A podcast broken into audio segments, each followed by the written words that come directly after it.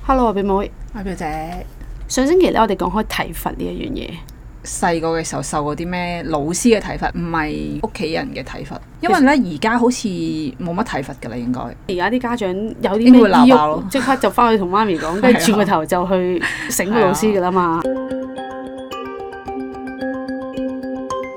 我最深刻印象呢，我哋學校呢有個副校長嘅，咁佢上堂嘅時候呢，佢會懶係有佢自己嘅 style 嘅。 old school 啲。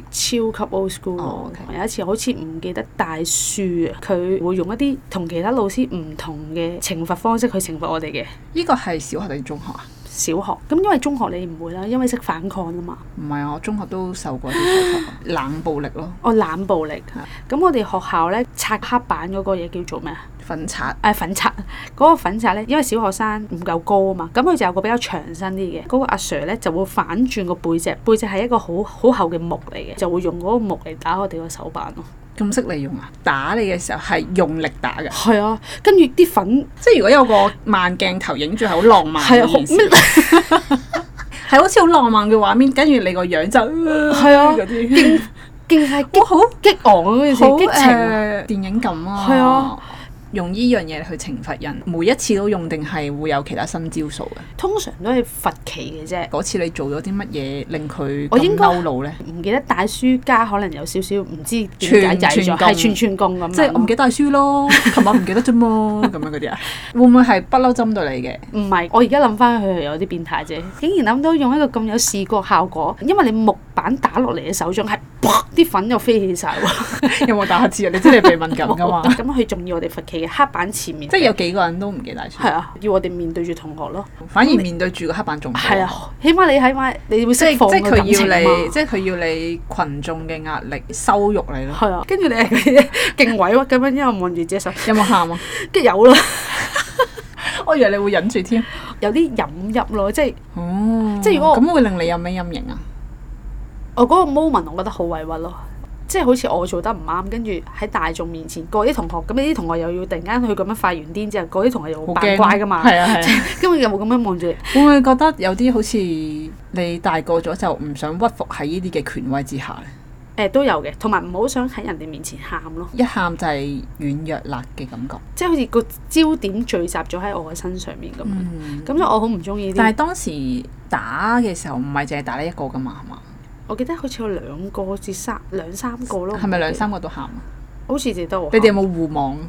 誒冇啊我記即係得互相因為我打氣嗰個 moment 嗰個委屈已經，哦即係仲要互相打氣啊，係 啊，唔好喊，唔好意思。係唔好意思。同埋我係想講翻，其實我唔係好曳咯，小學。所以嗰個 moment 可能同我一齊罰冇帶書嗰兩個同學，應該係本身已經俾人打開㗎啦。哦，佢即哋係你可冇乜能反應連累你。係啦，即係我咧就係嗰 啲即係第一次冇帶書，跟住就要俾你咁樣醒我， 原來係咁，原呢來次係受連累。跟住就委屈到一個癲。咁但係你之後咧，你之後咧就有一個咪講冷暴力，嗰陣時中意。哦我記，得但係你已經即係中意喺我嘅印象應該唔會再發生呢唔啲。會體罰咯，係啊我咪叫冷暴力咯。你知唔知咩叫冷暴可唔可以解力啊？釋？ 你好似 係完全唔知喎。可唔可以解釋咗先？言語攻擊你係啊啊！唔怪之你要講解釋極都清唔楚好啲明。嗰陣時係個英文老師嚟嘅，有一堂係 reading，睇一本類似好似故事書咁樣啦。喺個堂咧就會問一啲問題，然後咧就叫啲同學就起身答啲問題。係咁有一次咧就叫中我，但係我係完全唔識答，我唔明佢問咩，即係當時又好驚啦，即係又唔識再再詢問多啲嘅問題去了解究竟佢問乜，咁跟住咧之後就唔出聲咯。之後阿老師就類似係你唔識就企喺度啦，誒、答到為止咁樣咯，成堂都企咗喺度 啦，看似係冇乜點樣鬧你啦咁樣嗯，但係嗰一種都係其中一個嘅羞辱嚟噶嘛。總之你唔識得答問題咧，你就企咗你喺就度啦。企喺度噶啦，即係俾人但我哋知想道問你佢唔記得嘅答語問題啊氣啦。係不嬲咧都係冷豔派嘅老師嚟嘅，即係佢係唔係好笑啦，係又唔係好串啦，又唔係好温和啦嘅人嚟，即係冷淡冷漠咁樣咯，嗯呢件事對於你嚟講有啲咩陰影？咪唔敢答問題咯。同埋誒最好就係避開所有嘅目光眼係啦啊，係啊，其實係係啊，你萬一係對上眼咧，佢就會叫你噶嘛。 通病嚟喎，即係老師問問題嘅時候，大家直頭即刻咁樣揼低，係啊，勁耷低咯啊跟住咁樣就眼射一射上去，跟住誒呃住好你冇啊減低個存係在啦感咯。即係依個係我嘅陰影嚟嘅，好驚會係答唔到人哋嘅問題，好驚錯，真唔係敢唔敢問嘢咯。我唔知係由細到大定點啊，總之就係細個對於英文冇咩興趣，係可能都係因為依一個原因。哦，我係有一個老師係用過一個方式，係到我而家都仲記得㗎。佢叫我哋全班三十幾個同學一齊企起身啦，嗯跟住佢就開始問問題啦，問翻佢尋日定前日教嘅嘢啦。跟住先坐低。係啦，一答中咗嗰個就可以坐低，邊個想答可以邊個舉手先嘅，剩咦翻呢個係大低最屠後殺嚟㗎喎係啊， 勁恐怖。跟住咧，剩翻低最後有冇長嗰答㗎？大家梗係有啦，剩翻低最後嗰十個，你嗰個星期都喺嗰個黑板度，嗰、個名啊，唔知嚇細個咧係咁對嘢嗌你全名，你係好有好驚㗎喎好驚啊！你仲要你個名係長期喺個黑板上面， 你就會 feel 到哇，係同埋咧做錯細個咗係唔件事敢啊挑戰權威㗎嘛。誒，即都係又驚見家長，其實我我就冇驚見家長嘅，但係我係硬係有種唔敢挑戰，一挑戰呢，就係、被標榜為壞嘅學係壞學生、生差嘅學生。小學呢，就有一個不嬲好差嘅同學仔嚟嘅，佢就話唔記得咗帶一本類似練習，因為我喺我個班上面呢，算係一個乖嘅學生嚟，即係唔出聲嘅乖學生啦。佢咗個樣都好似一個乖學生，即係每一次咧見家長咧，阿老師都會同阿我媽咪講話，誒、好似唔知道佢嘅存在咁樣 嘅，係 呢個好笑啊！呢個係啊，嗰個老師咧就 assign 我抄嗰個同學仔嘅書包咯，睇下係咪真係唔冇帶嗰本練習簿，咁我就抄啦，大 佬，又俾我抄到啊，真係， 哇好咁我就咁點啊我咪攞出嚟咯， 我話誒、有喎、咁樣咯， 其實阿同學仔係冇 做，啊但係係就同阿老師講我冇帶。係係係但我印象中嗰個同學仔呢，之後冇嬲我，成班同學都冇嘅。冇事。係啦，我淨係記得我呢個畫面委屈地嚇、要要我 抄啊咁樣咯。個老師係想俾個難題你，即唔係係針我估係對可能係佢唔想自己抄咯，哦所以就求其揾一個，即係我坐喺佢隔離啊 嘛，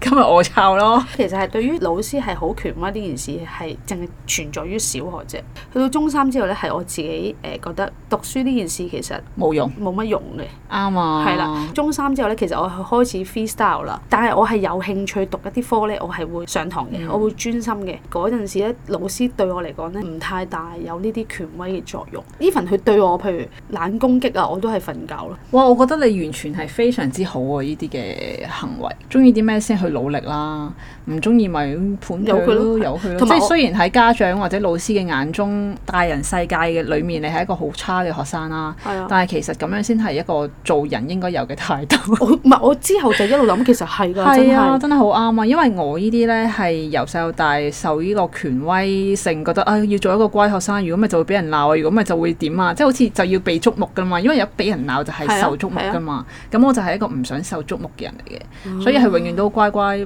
扮冇嘢。我媽其實對我有啲影響嘅，因為其實佢都唔係好在乎我成績嘅。我阿係啊媽都唔在乎我成績㗎，哦，係啊！